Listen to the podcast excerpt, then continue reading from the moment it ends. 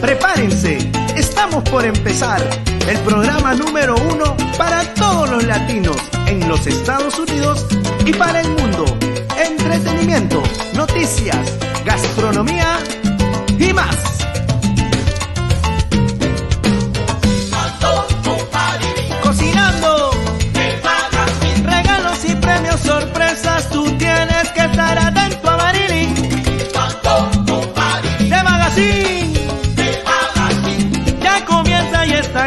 Cocinando con Marilyn.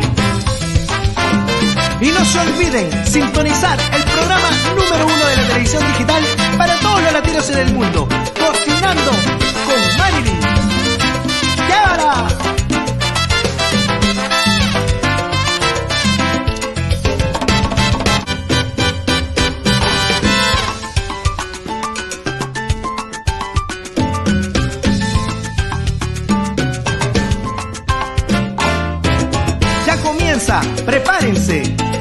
por empezar el programa número uno para todos los latinos en los Estados Unidos y para el mundo. Entretenimiento, noticias, gastronomía y más.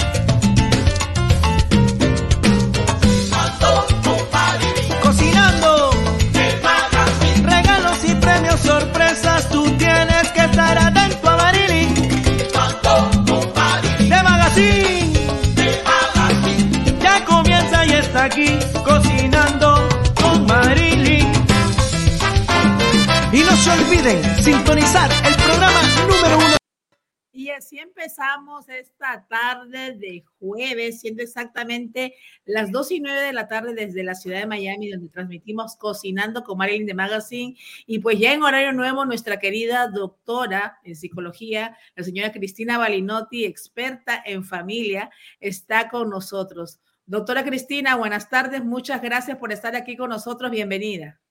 Muchas gracias. Me encanta, como siempre, estar en tu programa. Estupendo, estupendo.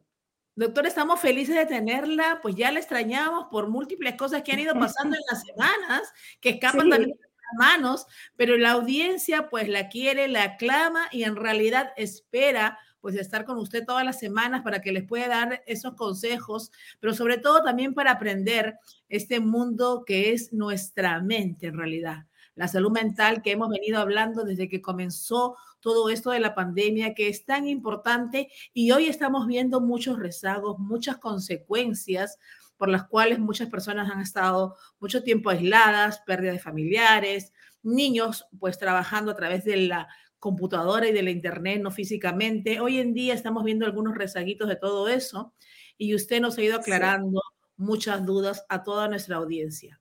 Pues como siempre, el programa empezó, estamos a través de nuestras plataformas en Facebook y también en YouTube. En breve estaremos en Instagram, en los podcasts de Spotify, Apple Podcast y Google Podcast. Así que comiencen a formular sus preguntas, que nuestra querida doctora Cristina Balinotti está aquí esta tarde con un tema muy interesante. Eh, bueno, el tema es eh, cómo detectar la salud mental eh, de nuestros hijos, de nuestros jóvenes, niños y adolescentes, porque hay mucha ignorancia al respecto. Podemos contextualizar esto o tomar como base un ejemplo que rueda en los medios en este momento, que es eh, la declaración de culpabilidad de, de Nicolás Cruz. Eh, Nicolás Cruz, un chico con una gran problemática eh, psíquica, eh, que no pudieron detectar, o si lo detectaron, no pudieron actuar ni hacer nada. Los padres adoptivos, no pudieron hacer nada la policía, no pudo hacer nada el FBI, que es la Policía Federal, no pudo hacer nada la gente de Facebook ni de YouTube, donde él ponía estos mensajes inconvenientes, atención, cuando nuestros niños dicen eh, que van a cometer algún acto de violencia, como él dijo, me voy a transformar en un eh, masacrador de escuela profesional, o la cantidad de armas que exhibía. Atención con esto, porque además, ¿por qué atención? Porque estamos en una cultura en donde hay eh, una suerte de idolatría de las armas. Están en la base del desarrollo de la cultura americana acá en los Estados Unidos. Entonces, realmente debemos tener mucho cuidado con eso. Entonces, eh, todas estas entidades no vieron estos signos de, de, Nicolás Cruz como de tantos niños problemáticos que llegan a estallidos de violencia.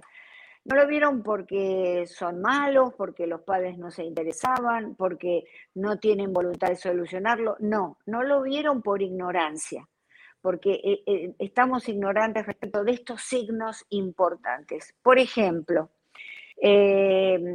uno de los signos que los los padres tenemos que observar. Es un patrón repetitivo de actos de violencia en varios contextos, ya sea en la familia, en la escuela, con los abuelos, eh, con, los amigos.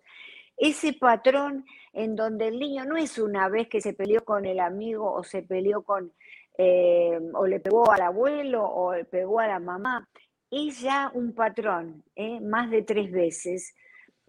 hacen bullying en la escuela de alguna manera, eh, no porque se están defendiendo, ¿eh? no porque no es el bullying de los niños que se sienten atacados y atacan, sino que disfrutan humillando a los demás. Eh, hablar, por supuesto, en las redes sociales con amigos de un plan para atacar a un amigo, a una escuela, lo que fuere, pero siempre está presente la violencia puesta en el discurso. Desde ya vimos los niños que hacen piromanía Atención, los niños que queman eh, las cosas.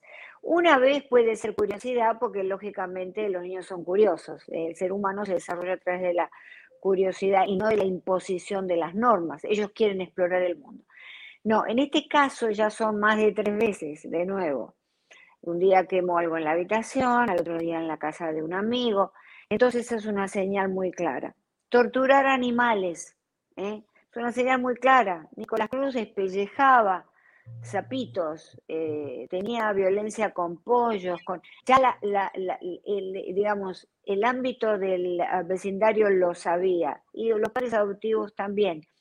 Pero además, ¿qué pasa? estas conductas se confunden con etapas de evolución del niño. Entonces los padres dicen, no, lo que pasa es que es muy activo, lo que pasa es que es muy curioso, y entonces hace estas cosas. Es mucho más fácil negar, dar una excusa ¿eh? para, eh, en lugar de enfrentar la situación.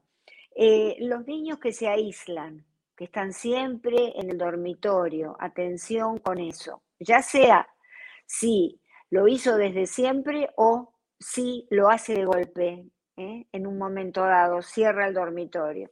Niños que mienten engañan y manipulan sistemáticamente. No son mentiritas una vez eh, de vez en cuando, sino que están manipulando y la mentira es su forma de vida.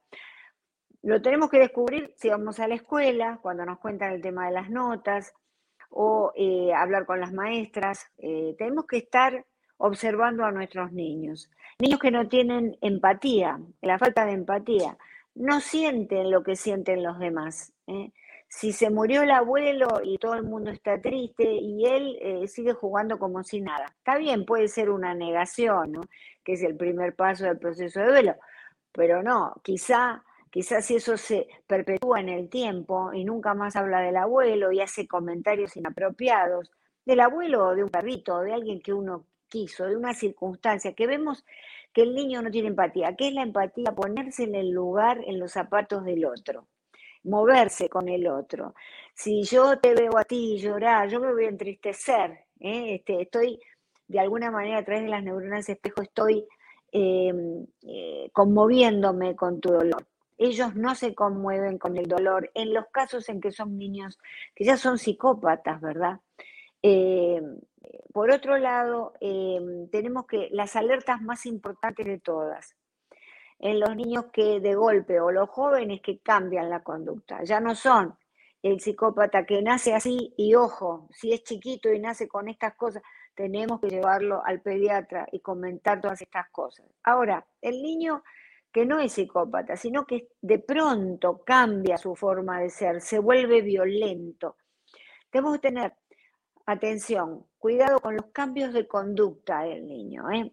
Antes era muy eh, dicharachero, hablaba mucho, contaba sus cosas, de golpe se cierra. Cambios de vestimenta. Antes se vestía adecuadamente, ¿eh? para las temporadas del año. Ahora en pleno verano se coloca camperas, mangas largas. ¿Por qué cambió eso? Cambio en las notas de la escuela. ¿eh? andaba bien y de pronto empieza a andar mal. Cambio en los amigos. ¿eh? De pronto hay, tenía un grupo que más o menos nos gustaba, de chiquitos que eran como él, y de pronto se comunica o empieza a relacionarse con chicos que realmente nos preocupa. Problemas para dormir. Esto es muy importante. Eh, problemas, el niño que tiene pesadillas, niño o adolescente que no puede dormir, se levanta, eh, eh, se prende la computadora. Atención, otra de las cosas es que se ha visto en niños que desarrollan trastornos de personalidad antisocial, que recién se diagnostican a los 18 años, mojan la cama, habían logrado control de síntesis, pero a los 12 años o más allá de los 12 años se hacen pis en la cama. Entonces, son todas alertas que tenemos que tener en cuenta. Las madres, la única manera, y los padres, es observarlos, ¿eh? es focalizarnos en esto. El poco tiempo que estamos, focalizarnos con ese niño. ¿eh? Eh, ¿Por qué? Porque está la casa allí, y es nuestra responsabilidad velar por su seguridad mental. Por supuesto, tratar de hablar con el pediatra, leer libros sobre salud mental, consultar con un psicólogo. Hay, hay, un montón de pruebas, por ejemplo, con la psicopatía está la escala de Frick y Hare, eh, que es una, eh, digamos una, eh, escala para el equilibrado del desarrollo antisocial. ojo con eso, tenemos que ir descartando cosas. De modo que estos son los consejos de hoy. Observar y tener mucho cuidado. Hay niños también que eh, hacen ruptura de códigos morales. ¿eh? Atención, son niñitos que de pronto han intentado, no sé, violar a una compañera o acercarse inadecuadamente, jóvenes, es decir, eh, rompen todas las reglas morales que la sociedad y uno como papá le ha establecido. Entonces, atención. Bueno, ahora vamos a recibir las preguntas.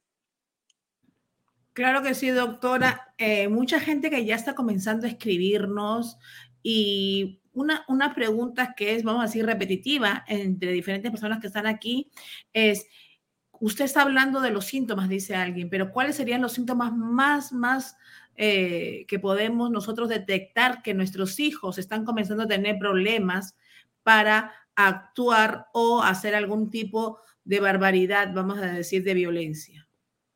Cambio de conducta, ese es el primer síntoma, cambio de conducta.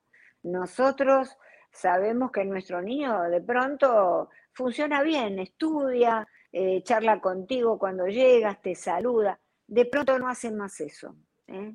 De pronto no te saluda cuando llegas, eh, sigue encerrado en el dormitorio, sabemos hasta altas horas porque no quiere dormir, de modo que el cambio de conducta es lo primero que nos tiene que preocupar. Ahora, otra cosa que nos tiene que preocupar en el diagnóstico de una enfermedad mental es en el niño pequeño, ya no en el, en el joven que estaba bien y de pronto se pone mal. En el niño pequeño cuando va creciendo y empieza a torturar animales, a pegarnos. Eh, eso es un signo fundamental. El niño que eh, trata de eh, maltratar, de torturar el animalito de la casa que desde que nació está con él. Entonces, eso es un signo importante. Claro que sí. Dice, buenas tardes, doctora. ¿Cuáles son los principales problemas de salud mental en niños y adolescentes? Los principales problemas de salud en los últimos años se está viendo, un poco por la pandemia también, pero por la sociedad en general que vivimos, los, son los trastornos de ansiedad y la depresión. Hay depresión infantil, hay increíblemente. Eh, esas depresiones a veces eh, son depresiones mayores que necesitan desde ya eh, atención psiquiátrica, a veces hay depresiones subclínicas, eh, en donde el niño comienza a auto eh, lastimarse, ¿eh? comienzan los cortes en los bracitos, por eso atención con el cambio de la vestimenta también. Un niño que es capaz de cortarse para liberar toda esa esa sensación de malestar que tiene, es el corte, porque ¿qué pasa? Al cortar la piel se liberan endorfinas, que son las hormonas de la felicidad. Por eso el niño se corta, no sabe esto de las endorfinas, lo único que sabe es que se corta y se siente mejor. Pero atención, eh, esto es una conducta patológica. Claro. Dice, doctora, ¿cómo puedo hablarle a mi niño mayor ya que se ha puesto muy mentiroso? Entiendo, no entiendo el por qué, porque soy una persona que le hago, que le hablo, me imagino, con hechos para que él a mí no me, no me, que él sabe que a mí no me gustan las mentiras, dice. Tenemos que primero hacer un estudio de la dinámica de nuestra familia. Es decir, para descartar la enfermedad mental o para diagnosticarla. Entonces, el psicólogo lo que va a hacer y lo que usted puede hacer ya desde ahora es ver cómo es la dinámica. Si la familia es una familia muy represora, eh, cómo es con su hijo, le permite expresarse, eh, más allá de darle su discurso y de imponerle normas, él puede a su vez contestarle y decirle lo que siente, lo que piensa, o está reprimido en eso. Porque, ¿qué sucede? Uno de los eh, predictores de, salud mental eh, es la dinámica de la familia. Si se une a la predisposición genética, podemos traer predisposición genética a la violencia. Hoy se sabe, por ejemplo, que está el gen de la violencia, el gen guerrero. ¿eh? Si ese niño con ese gen de pronto se desarrolla en una familia con una dinámica agresiva, con una dinámica violenta, muy probablemente va a desarrollar un trastorno de salud mental. Por eso, primero es ver cómo está la organización de la familia. Si la organización de la familia está todo bien eh, y el niño continúa con problemas, bueno, entonces eh, hay que llevarlo al psicólogo, ver qué es lo que está pasando allí. Claro que sí. Dice, doctora, mi hija tiene ese problema en las madrugadas. Le ha pasado mucho que se levanta y me dice, mamá, no me dejan dormir, necesito dormir contigo porque siento miedo. Es que eso qué podría ser, ya que son muchas veces las que le ha pasado. Gilinis Gaviria nos pregunta. A veces los niños sufren de, no sé la edad que tiene, pero sufre de pesadillas. ¿eh? Que las pesadillas con el tiempo tienen que ir desapareciendo porque parece que es algo evolutivo, que está justamente con el desarrollo evolutivo hay pesadillas. Y dentro de esas pesadillas eh, están los terrores nocturnos. ¿eh? El terror nocturno que es mucho más intenso, donde se acelera mucho el corazón, se transpira y se tiene que ir de la habitación. Es decir, que puede, hay, hay que investigar eh, con el pediatra, ¿verdad? El, si es mayor de 12 años o 12 años con el infanto juvenil, infanto juvenil, ¿qué puede estar pasando allí, ¿verdad? Siempre también hay que descartar enfermedad física. Esto es importante, enfermedad orgánica. Claro que sí.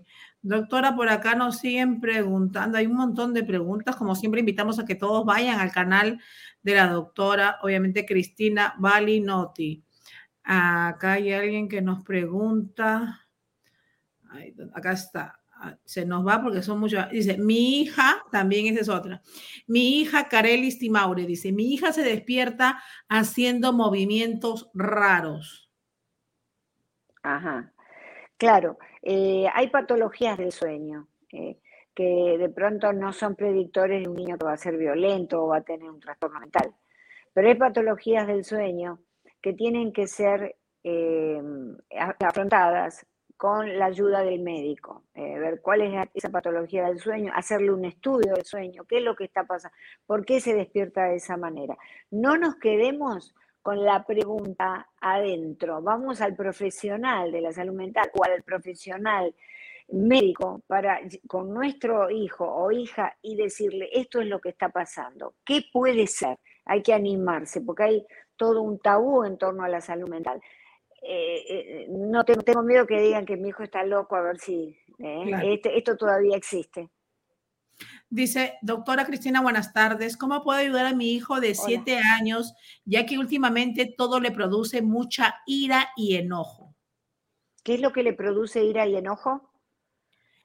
no, dice que últimamente todo le produce ira y enojo. Tiene siete años, dice. ¿Cómo puede ayudar? Hay que de alguna manera descartar el trastorno posicional desafiante, ¿verdad? En donde el niño se opone a todo porque se opone a todo y a veces se opone con algún estallido de ira, ¿verdad? No es el niño que se pone a llorar porque no le dan un juguete, no le dan una golosina eh, o no le permiten jugar con un amigo. Es el niño que de golpe estalla, porque sí. Entonces, eh, debemos eh, estar atentos y descartar con el médico, el pediatra y psicólogo que sea un trastorno posicional desafiante. Dice, doctora, parece que pasa mucho con los niños cuando duermen. Dice, doctora, ¿cómo puedo ayudar a mi niña? Despierte de madrugada. Esa es otra persona. Jaycee Chori también, Angie Batista nos hace la misma parecidas, ¿no? De madrugada llorando. Le pregunto qué tiene y me responde que está soñando cosas feas, pero no me las describe. Me dice que le da miedo. Claro, eh, bueno, hay que consolarla. Eh, si es repetitivo, no se le puede decir, pero ¿cómo seguís eh, soñando así? Qué tontería. No, digamos, tenemos que ser empáticos con esta situación porque el niño siente un verdadero terror. Entonces, a lo mejor hay cosas que el niño no, no ha resuelto de su relación con los padres, miedos que pueda tener en la escuela, y entonces se manifiestan en el sueño pero tenemos que ver que esto sea así. Como siempre digo, ¿por qué aconsejo al pediatra primero? Para descartar una enfermedad orgánica que pueda estar produciendo pesadillas, ¿verdad? Y luego pasar a la posibilidad del tratamiento de un eh, problema psicológico en el sueño. Son, se llaman trastornos del sueño. Claro que sí. Dice Belkis Urdaneta. Buenas tardes, doctora. Quisiera hacerle una pregunta ya que mi hijo tiene 22 años, pero se casó y se ha puesto violento, no controla la ira y todo lo rompe. Claro, bueno, la pregunta es si esa manifestación de ira la tenía ya en el hogar, porque evidentemente eh, algo eh, tuvo que haber habido antes un antecedente en el hogar, en la escuela, con los amigos. Esta es la primera pregunta que usted sabe se la va a contestar usted, porque solamente usted lo conoce. Eh, algo que de golpe surja un trastorno así, eh, debemos sugerir ir al médico, ¿verdad? Porque hay algunos problemas cerebrales que pueden estar provocando esto. Y no digo que sea eso, porque hay que ver cómo era su conducta antes de casarse en el seno del hogar. Pero que consulte con el médico porque si era un niño, una persona muy pacífica y nunca tuvo nada, bueno, habrá que hacerle algún tipo de estudios eh, cerebrales. Claro que sí. Dice, doctora, mi hijo tiene TDAH. A veces siento que no puedo sobrellevarlo. ¿Cómo podría ayudarlo? Eh, bueno, el trastorno de atención eh, con hiperactividad eh, puede ser con hiperactividad o sin. Hay niños que tienen trastorno de atención nada más y no pueden estudiar en la escuela, pero está, en este caso, es con hiperactividad. Entonces, hay que tener una gran paciencia y, por supuesto, tenemos que eh, hablar con el psicólogo para que le haga como una suerte de rutina para el niño a medida. ¿eh?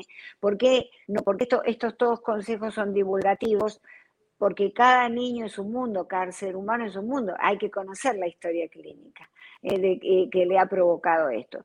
Yo le sugeriría que, bueno, es un niño muy activo, entonces ponerlo en deportes, hacerle una rutina que lo mantenga entretenido. Eh, es difícil con niños con trastornos de hiperactividad y de atención, bueno, eh, tenerlos sentados en la casa, ¿no? Eso, eso es bien difícil. De modo que son rutinas a la medida de las características, del carácter de ese niño, del temperamento de ese niño.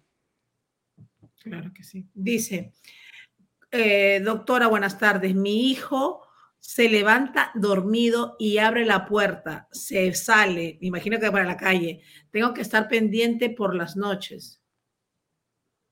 Claro, bueno, es un trastorno severo del sueño, un sonambulismo en el cual lo que, lo que ocurre allí es que, mira, cuando nosotros nos dormimos, nuestros niños, nosotros, todo el mundo, eh, se cierran las compuertas del cerebro a la posibilidad de movernos. ¿eh?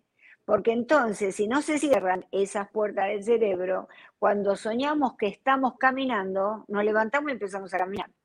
A veces hay niños, personas que tienen esas puertitas abiertas y entonces son las personas con estos sonambulismos que hay que tener mucho cuidado porque en muchos casos sí, en efecto, pueden salir de la casa sin ningún tipo y volver, regresar a la casa, acostarse y no tener recuerdo de nada.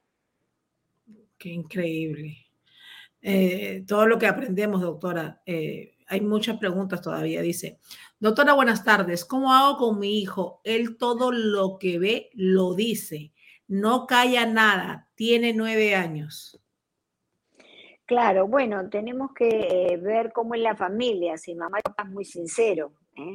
Si hay alguien en la familia que está alentando la sinceridad, vamos a decir todo lo que se nos ocurre porque eso es ser honesto. Y la realidad es que no es ser honesto, porque existe un contrato social, los chicos tienen que conocer ese contrato social en que yo no puedo herir a la gente diciendo lo que pienso. ¿Eh? Entonces, a lo mejor en esa casa no funciona bien ese contrato social. Si en la casa funciona, entonces vamos a ver si no tiene algún tipo de trastorno límite de personalidad ¿eh? que pueda estar llevándolo eh, a, decir las cosas a bocajarro, ¿verdad? O si tiene otro tipo de trastornos. Claro que sí. Acá nos siguen haciendo preguntas, doctora. Dice, doctora, ¿qué recomienda usted para controlar la ira y tener un buen temperamento? Bueno, el temperamento eh, es la base biológica, nacemos con ello y no lo podemos educar y no lo podemos cambiar. Pero sobre el temperamento se monta el carácter, que es la enseñanza, la crianza nuestra. Eso sí se puede modificar. ¿eh? Lo criamos un poquitito desviado, lo podemos eh, colocar nuevamente en camino. Em, hay que ver si eso es producto de la crianza, del carácter, ¿verdad? De su carácter, eh, y, o es un temperamento demasiado, con mucha ira, que no ha sabido ser encausado en la, en la familia. Entonces, son muchas posibilidades, algún tipo de eh, problema cerebral también, que es muy raro, pero generalmente cuando hay un proceso de ira, también puede ocurrir que ese niño está manifestando, eh, digamos, esa manera de ser como una manera de querer decir otras cosas que no puede decir. Entonces, habla de todo lo que le viene a la mente. Pero hay que enseñarle a los niños, atención, que no pueden hablar todo lo que piensan, ¿eh? hay un filtro. ¿eh? Eh, si bien yo puedo, tengo que decir la verdad, pero puedo decir la verdad de muchas maneras, no, no, no, así como me surge en la cabeza, porque estamos hiriendo ese contrato social que hace que todos estemos en sociedad viviendo pacíficamente. Vemos en las épocas de grandes violencias, se corta ese contrato social, yo voy por la calle, estoy de mal humor, le pego un golpe a alguien y ya está. y entonces eh, rompo ese contrato para vivir en paz. Claro. Dice, doctora, buenas tardes. Al no querer ir al colegio, ¿ya es, ¿ya es una clave que le están haciendo bullying o que está sufriendo de bullying alguien? Es una, sí, puede llegar a ser, pero también eh, puede llegar a ser otras cosas, ¿verdad? Que se pueda sentir incómodo con algún compañero o particularmente que se sienta incómodo con la maestra. Entonces, sí, puede llegar a ser. Lo primero es ir a la escuela y preguntarle a la maestra cómo está integrado el niño, porque a veces son niños que no logran la integración y como no se sienten dentro del grupo, entonces no quieren ir a la escuela. ¿eh? De modo que hay que preguntarle si ese niño está integrado, si, si ah, charla con los compañeros. ¿eh? Si participa en clase. Mire qué tema tan interesante nos ponen ahora en un comentario. Dice, doctora, acabo de buscar del colegio a mi hermana de 8 años. Y me dice, unas compañeras, compañeros, se están besando y se asombran. Ella sabe que está mal, pero ¿cómo hago para que no sienta curiosidad? Bueno, la única manera de que ellos no sientan curiosidad es decirles, eh, se están besando, eso no es eh, lo correcto desde la visión de mamá y papá, pero tenemos que ser respetuosos porque a lo mejor en la familia de ellos eso es una cosa natural. Es decir, enseñarle que hay muchos tipos de, organizaciones familiares, enseñarles a respetar la diferencia, eso es muy importante. Si nosotros se lo prohibimos y le decimos eso está mal, eso es un pecado, eh, de esa manera a lo mejor lo estamos empujando a que sepa más de ese tema. ¿eh? Tenemos que tomarlo con cierta naturalidad. Es desde ya para nosotros algo que no, no es lógico, ¿verdad? Eh, pero también tenemos que ver que dentro de lo que es la, infancia, los niños exploran mucho a nivel sexual. El hecho de que se esté besando un amiguito con un amiguito o una niña con una niña no implica que sean homosexuales. ¿eh? Es un periodo de exploración de la sexualidad hasta la sexualidad definitiva. Si a los 18 años se están besando, ya podemos decir que está establecida una, cierta homosexualidad. Claro que sí. Hay, mucha gente se asombra y nos sigue escribiendo, pues, eh, obviamente muchas cosas. ¿Qué pasa cuando los niños, a ver, vamos aquí con otra pregunta. ¿Qué pasa cuando los niños son muy tímidos? ¿Eso tiene que ver con el trato en casa o es alguna condición o patología médica? Eh, bueno, eh, pueden ser los inicios de un trastorno evitativo de la personalidad, son muy tímidos porque tienen eh, miedo, vergüenza de quedar mal, de que los demás lo vean mal. Y entonces se retraen, se quedan en la casa, no se comunican con los amigos, de modo que es importante primero hablar con ellos y preguntarle, porque te pasa algo, te sientes cómodo en la escuela y entonces tratar de llegar a algún tipo de diálogo con el niño. En base a eso, vamos a ver qué es lo que le sucede y, por supuesto, consultarlo con el médico. Si hay un psicólogo en la familia, lo llaman directamente a psicólogo eh, y, le, y le comentan para ver si es que necesita algún tipo de tratamiento. Este trastorno evitativo de la personalidad se ve mucho en adultos, pero puede de alguna manera comenzar, como todos los trastornos en cierre, empiezan en la infancia. Por eso hay que tratarlos ¿eh? a tiempo. Salvo la psicopatía, que no se puede curar, todos los trastornos de personalidad tenemos que, eh, la, psicopatía, por supuesto, estamos hablando de ciertas eh, conductas como el trastorno bipolar, que bueno, que tiene paliativos a través de terapia y medicamentos, pero que siempre está ahí. Hay trastornos de, la personalidad que sí pueden ser tratados en la infancia cuando empiezan a aparecer. Claro, claro que sí, doctora. Dice, la orientación sexual, doctora, debe ser, debe empezar en casa para que el niño o niña no busque respuesta en otro lado. Yo eh, diría la frase, eh, la educación sexual debe empezar en casa, por supuesto, debe empezar en casa. No eh, hacer un silencio absoluto y esperar a que el niño vaya al colegio y se entere, porque se va a enterar con información deformada o se va a enterar con información demasiado académica. Si nos tiene que haber una...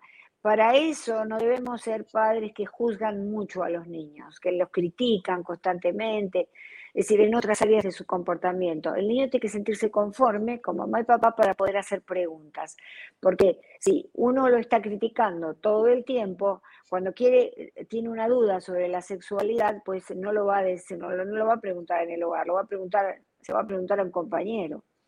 De hecho, hay un tabú en torno a esto y hay ciertas eh, como vergüenzas, ¿no es cierto?, para hablar del tema pero tenemos que educar a nuestros hijos y decirles una vez que se entiende el tema de la... ¿Cómo lo podemos eh, educar? Usando el momento educable. Fíjese, estamos viendo televisión y de pronto hay una propaganda y dos personas del mismo sexo se están besando. Nosotros no le vamos a tapar los ojos como normalmente podemos hacer. No mires eso. Entonces, sí, bueno, mira, esto no hay que asombrarse y decir eso que ¿Qué, te parece? Y entonces iniciar un diálogo, hacer, ponerle en claro que la eh, organización familiar que nosotros tenemos es, es, es, heterosexual, no es ni bisexual ni homosexual. ¿eh? Y que de alguna manera eh, Dios nos hizo así, hombres y mujeres, para poder unirse de alguna manera en matrimonio y tener hijos. Eso es lo, que, lo primero que le empezamos a decir, pero después podemos elaborar mucho más cuando ya vienen más grandes. Entonces, usar el momento educable. Vamos por la calle o en un restaurante y hay dos personas que se están besando del mismo sexo. O hay dos personas de sexo opuesto que se están besando inconvenientemente. También ahí es eh, no decirles, no, no es nada, no mires. No debemos hacer eso. Si no tenemos conocimiento, le decimos, bueno, esto lo vamos a hablar después con papá o con el tío o con alguien, o mamá te va a averiguar bien todo para poder darle alguna satisfacción, explicación. Eh, muy interesante todos estos temas, doctora, y en realidad también haciendo anotación a esto, pues en los países de nosotros no sé cómo se está manejando todavía todo lo que es, vamos a decir, eh, temas publicitarios, la televisión, ¿no? La internet sí llega a todos lados, sabemos, pero por lo que estamos viviendo aquí en Estados Unidos, pues vemos de verdad que eh, pues vamos a un poco incontrolable hasta cierto punto. Y creo que es ahí donde los padres tenemos que hablar, dedicarle más tiempo a nuestros hijos, porque lo que se ve en realidad está bastante fuerte, vamos a decirlo así. Sí, pero no hay que, por ejemplo, agarrar un libro y decir, un libro de anatomía y decir, bueno, vení que te, mamá y papá te van a hablar de sexo. No, eso no. Tiene que surgir espontáneamente. ¿eh? Para lo cual tiene que haber un diálogo en la familia, que este chico eh, habituado a llegar de la escuela y contarle sus cosas, ¿eh? por supuesto que hay un área más privada, ¿eh? pero, pero yo me refiero a que hablan de sus cosas. y usar estos momentos educables, cuando el niño pregunta, cuando vemos que está en una duda, cuando surge una imagen que es de pronto eh, para él incomprensible de dos personas que se están besando del mismo sexo, como había puesto el ejemplo antes. Claro. Dice, eh, doctora, ¿qué pasa cuando los padres trabajan mucho y no tienen, no tienden a darle más tiempo a sus hijos? ¿Qué afecta directamente en cuanto a la salud mental?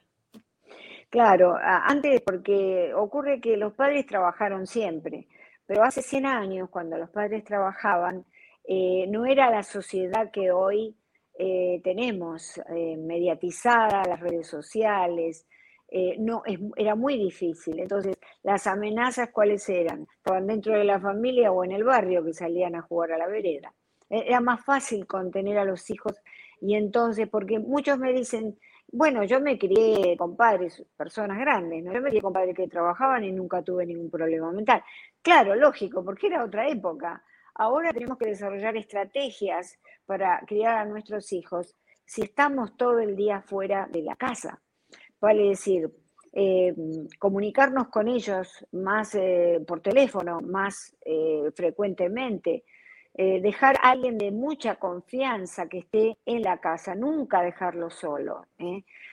muchos dicen, bueno, pero ya tiene 12 años, 13 años, 14, yo lo dejo solo.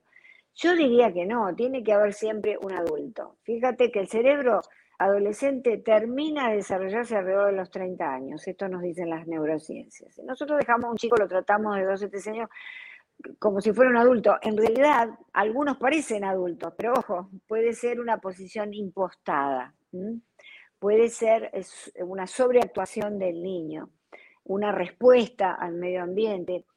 Vale decir que hay mucho que hablar al respecto, como ves. El consejo para educar a nuestras niñas pequeñitas es, no tengas hijos y vas a tener que trabajar todo el día, mamá y papá, si no hay nadie.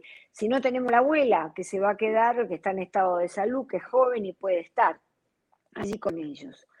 Eh, porque fíjate que todo lo que le enseñamos a los niños son los primeros seis años de la vida.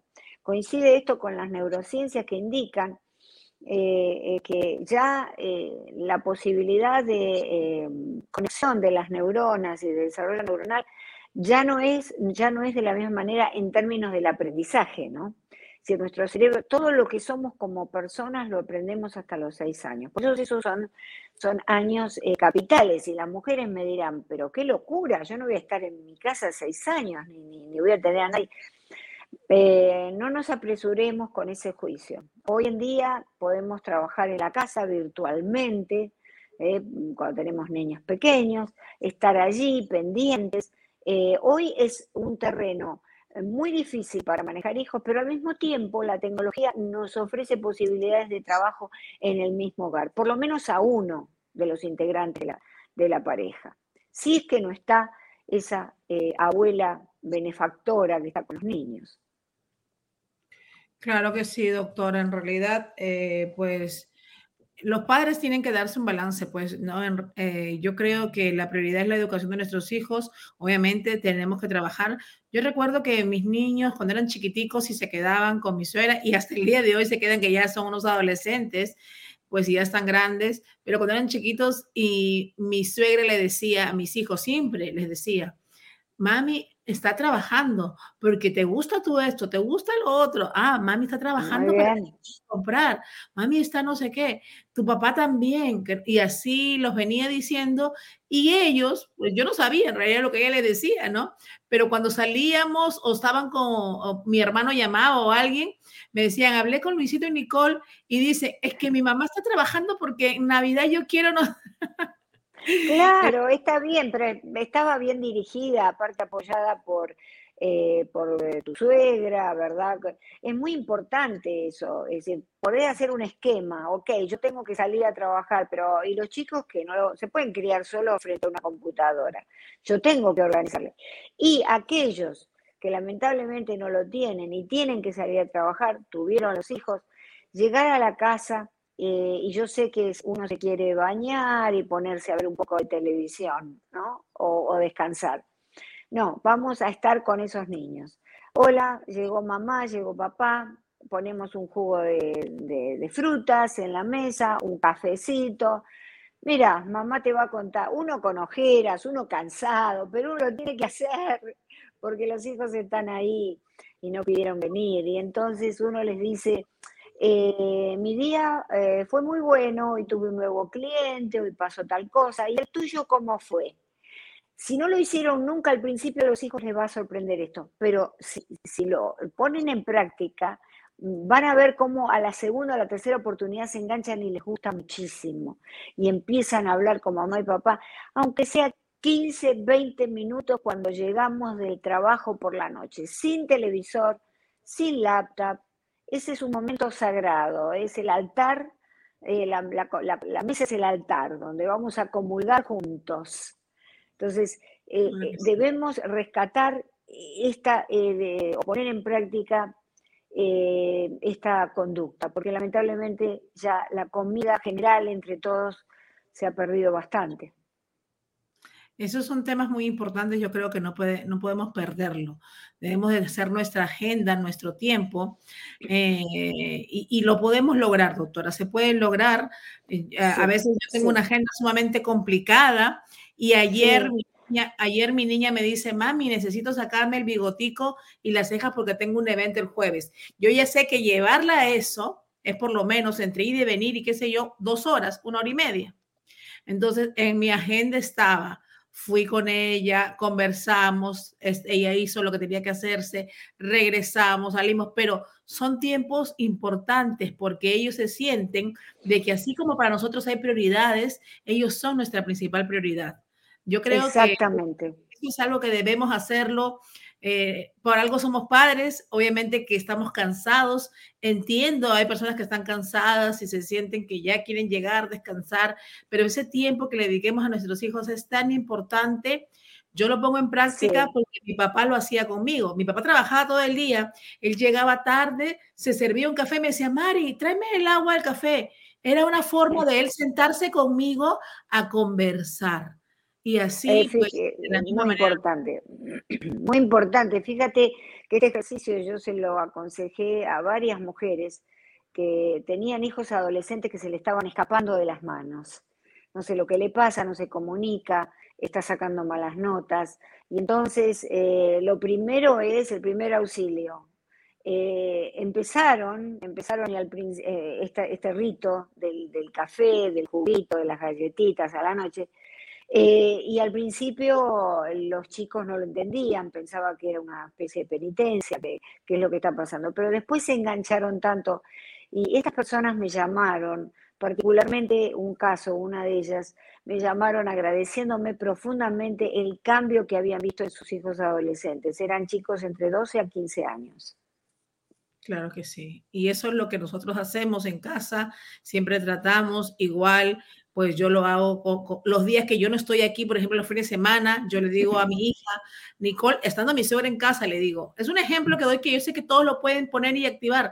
Le digo, Nicole, ah, sírvele el desayuno a tu papi y te entonces ella sabe que se tiene que sentar con su papá, tiene que llamar a su hermano y van a conversar, van a dialogar, van a tener, vamos a decir, ese tiempo también de padres con hijos. Qué bueno.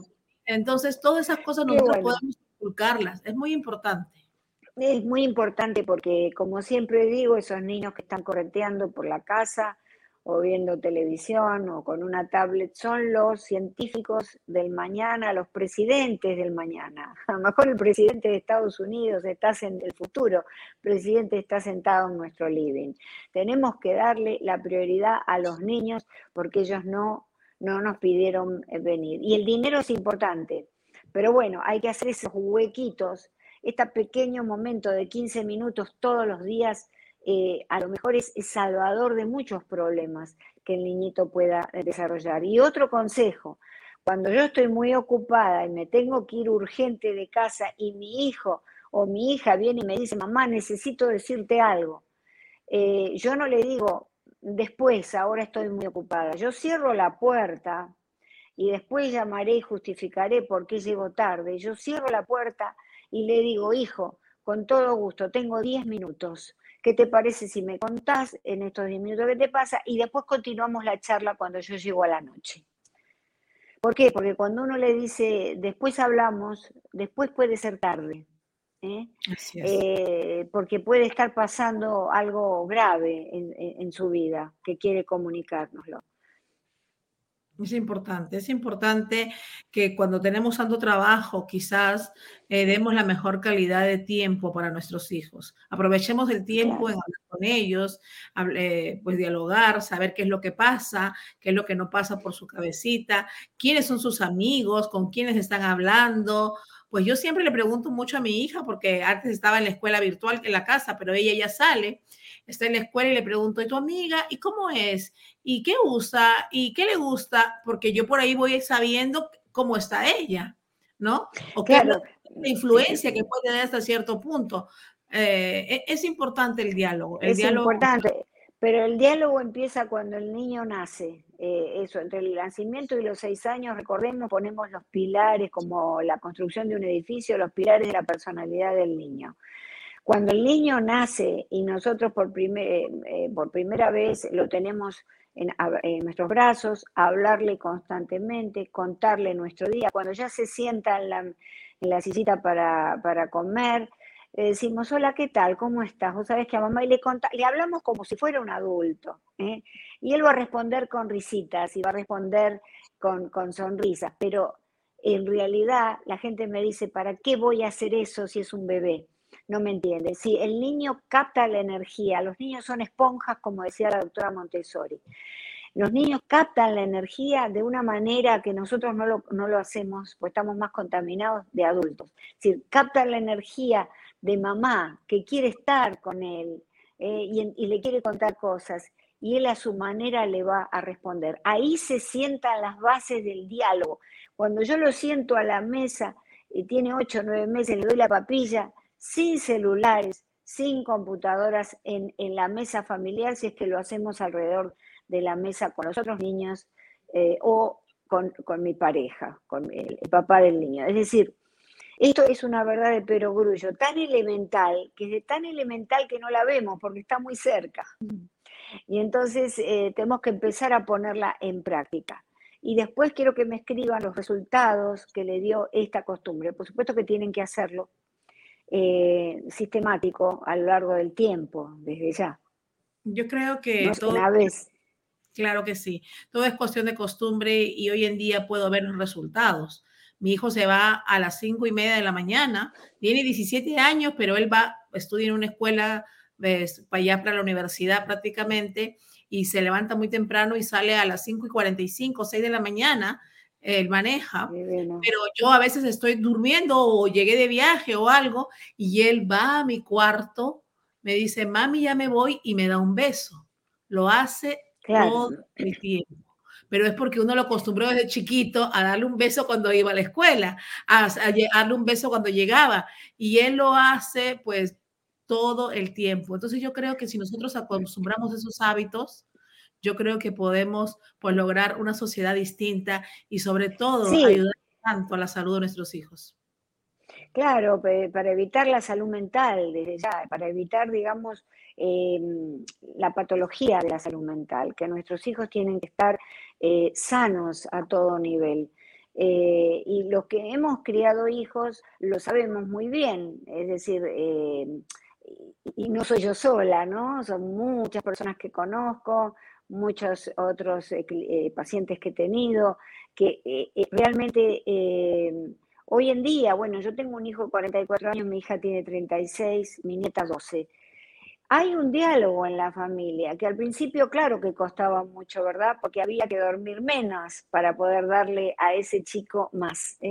Pero sin embargo, hoy se ve en la manera y en el diálogo fluido de contar todo en el ámbito de la familia.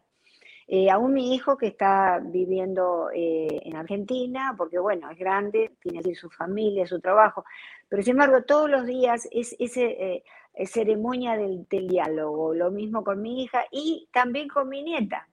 mi nieta, a pesar de que tiene 12 años, ella, cuando estamos reunidos comiendo, sabe que tiene que hablar, sabe que tiene que participar de un diálogo y no tiene que estar atada del celular.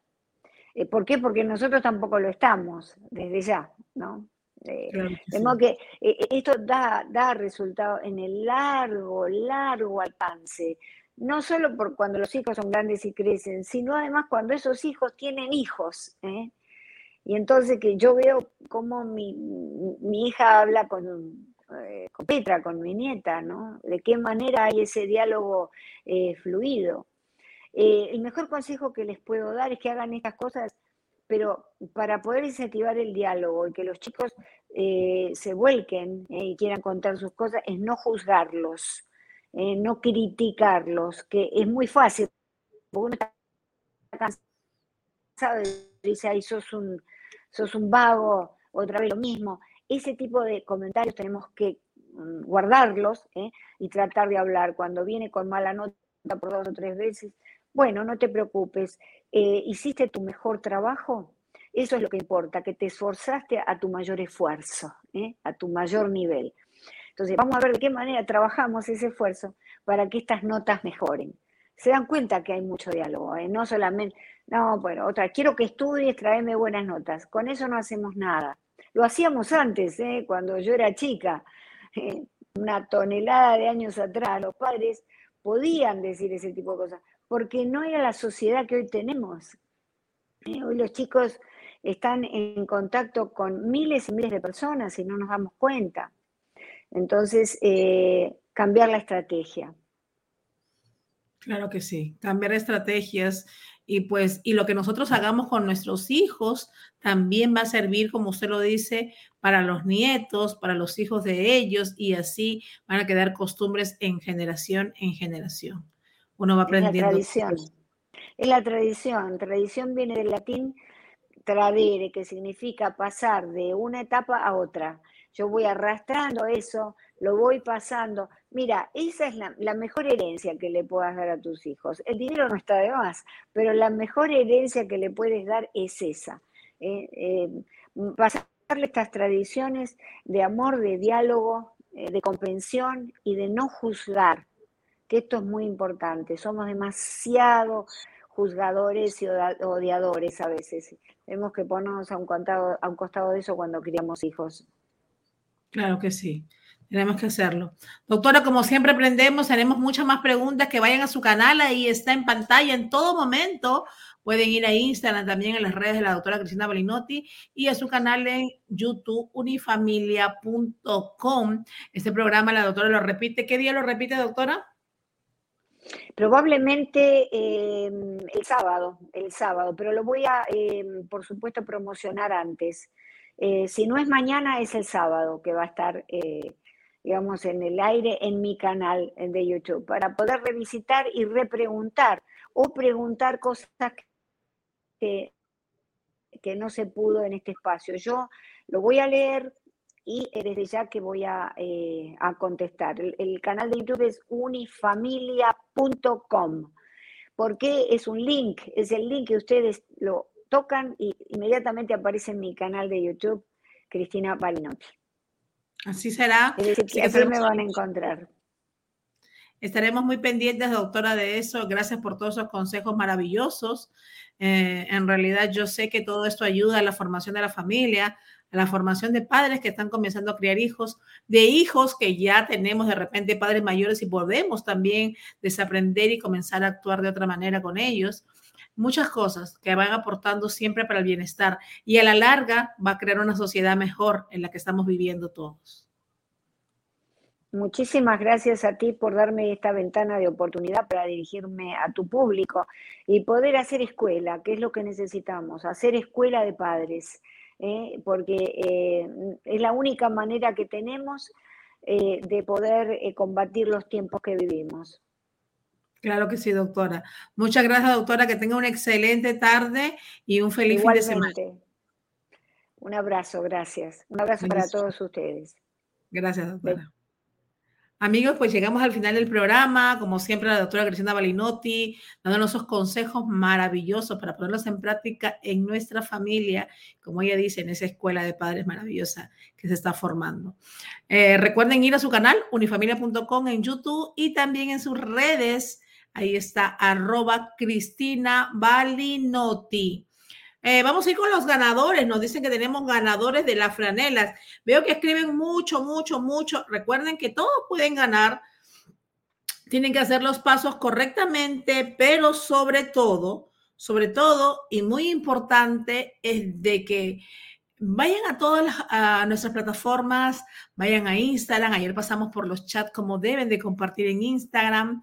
También eh, vayan a nuestro canal de YouTube. Hay unos cuantos, no muchos, como cuatro o cinco, que se conectan casi a diario por el canal de YouTube y los tenemos apuntados porque pronto estaremos dando también ese premio pues a los que están conectados por YouTube y están comentando constantemente y están viendo también los programas, quizás no en vivo, sino después ahí en nuestro canal de YouTube comentando constantemente los que comparten, los que van a nuestras redes en Instagram, Cocinando con Marilyn de, TV en Instagram y Chef Marilyn Villa también en Instagram, nuestro canal de YouTube, Cocinando con Marilyn de Magazine, obviamente en Facebook, pues y próximamente en muchas más plataformas que también tenemos cuentas en TikTok, también tenemos cuentas, obviamente, en Spotify, Apple Podcast y Google Podcast. Así que, pues, queremos verlos en todas las cuentas de ustedes, que vayan, que compartan. Pues estamos manejando mucho las cuentas de Instagram en ese momento. Queremos seguir creciendo también por ahí. Así que los invitamos a que vayan, compartan y estén pendientes de todo lo que estamos haciendo. Yo el fin de semana estoy en Orlando, como siempre, ya saben, en Gozamba Restaurante.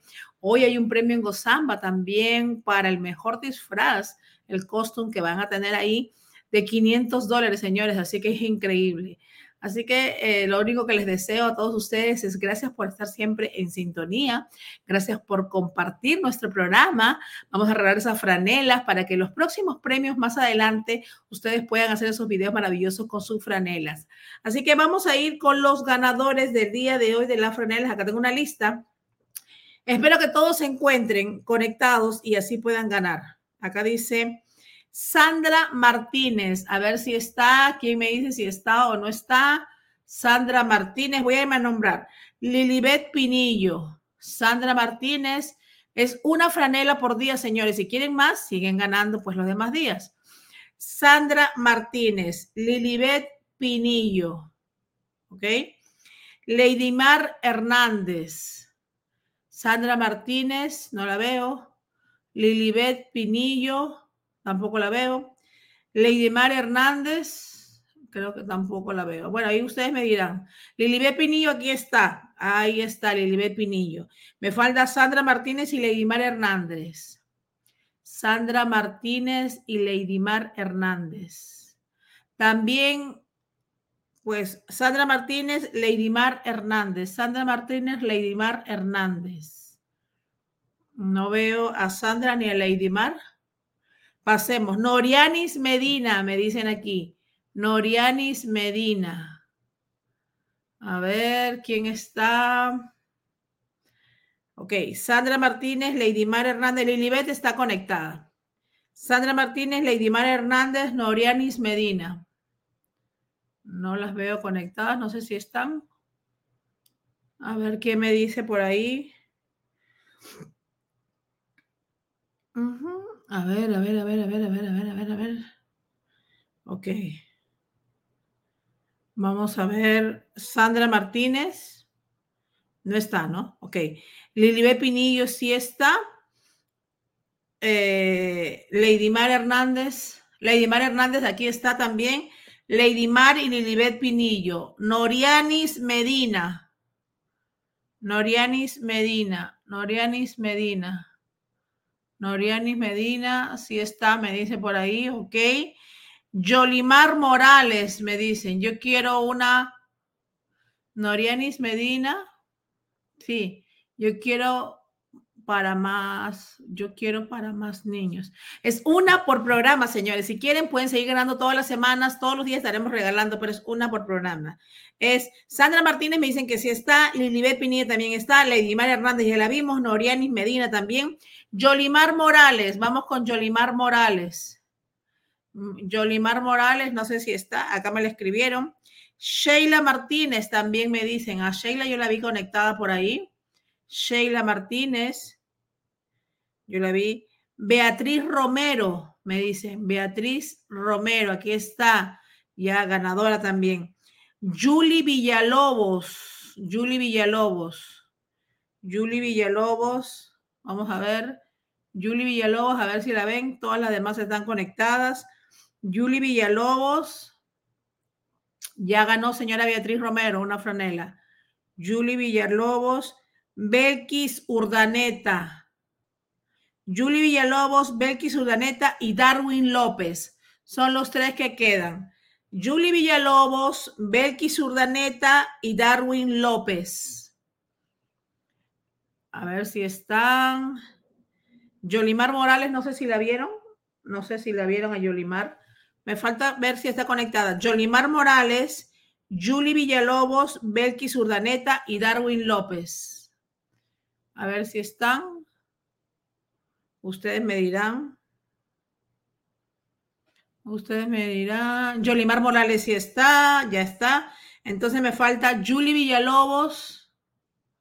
No la veo conectada. Belkis Urdaneta. Tampoco. Y Darwin López. Darwin López. Darwin López no lo veo. Darwin López está. No lo veo que escriba. A ver. No, no, es que no, no me aparecen aquí en pantalla. Julie Villalobos. Ok, si no aparecen en pantalla, probablemente estén conectadas. Julie no está, dicen. Julia no está. Julie Villalobos ni Darwin tampoco. Becky Urdaneta. Belkis Urdaneta. Belkis Urdaneta está. Ok, no está tampoco Belkis. Ni Belkis, ni Yuli, ni Darwin. No está ningún. Ahí está Belkis, ya la había Belkis. Belkis Urdaneta, activa. Ya. Entonces, Julie y Darwin no están. Pues recuerden que si no están, no pueden ganar entonces nos quedamos, vamos a ir a la lista de los ganadores de esta tarde. Es Sandra Martínez, Lilibet Pinillo, Mar Hernández, Norianis Medina, Jolimar Morales, Sheila Martínez, oh, Beatriz Romero y Belkis Urdaneta. Son los ganadores de esta tarde y también Amalia Vega, que me la está pidiendo, Amalia Vargas, Amalia Vargas, Amalia Vargas ya obviamente ganadora también de esta tarde, Amalia Vargas, que me la está pidiendo para su mamá, me dice aquí, ¿no? Ganadora esta tarde para su mamá, me dice Amalia Vargas. Es la que me sale conectada. Si están con otro nombre, lo siento porque yo no puedo saber con qué nombre están conectados o no. Eh, Amalia Vargas me está pidiendo una para su mamá y pues ahí se la estamos dando para su mamá. Ya está con, e, y entonces se la ganó para su mamá. Entonces, ella va en cambio de Julie que no estaba conectada. Entonces, seguimos así. Los ganadores serían así. Sandra Martínez, Lilibet Pinillo, Lady Mar Hernández, Norianis Medina, Yolimar Morales, Sheila Martínez, Beatriz Romero, Belki Surdaneta y Amalia Vargas. Ellos serían los ganadores de esta tarde. Eh, me dice, no, ya le di, Amalia Vargas es para darle y para su mamá, me dice, pero es que me tienen que escribir con los nombres correctos porque si no se hace, se confunde. Así que ya yo le di una a Amalia Vargas, que es la que es para Darley, me dice, para la mamá de Darley, me están escribiendo aquí. Señores, pues esos son los ganadores de esta tarde, así que muchas gracias y bendiciones, seguimos, seguimos conectados, así que ya están todos los ganadores, yo creo que todos están conectados aquí. Gracias a todos los que están conectados y nos vemos hoy a las siete y media de la noche. Recuerden, vayan corriendo a todas las redes sociales. Ahí hemos dado los pasos, cómo deben de seguir. Pronto, pronto vienen los sorteos más grandes con los premios más grandes, así que los quiero ver muy activos en Instagram. Ahí están los pasos, a ver si las líderes ponen los pasos, como deben hacer, comentar, enviarlo a alguien, etiquetar y sobre todo guardarlo. Así que es muy importante. Nos vemos las noches. Gracias por su sintonía. Dios me los bendiga.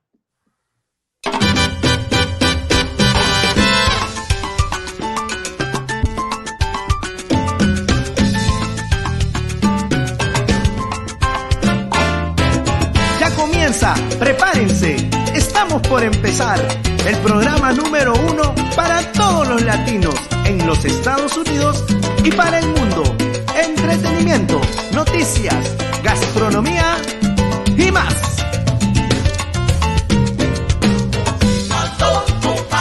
Cocinando, regalos y premios, sorpresas, tú tienes que estar atento a Marilyn. De Magazine, ya comienza y está aquí,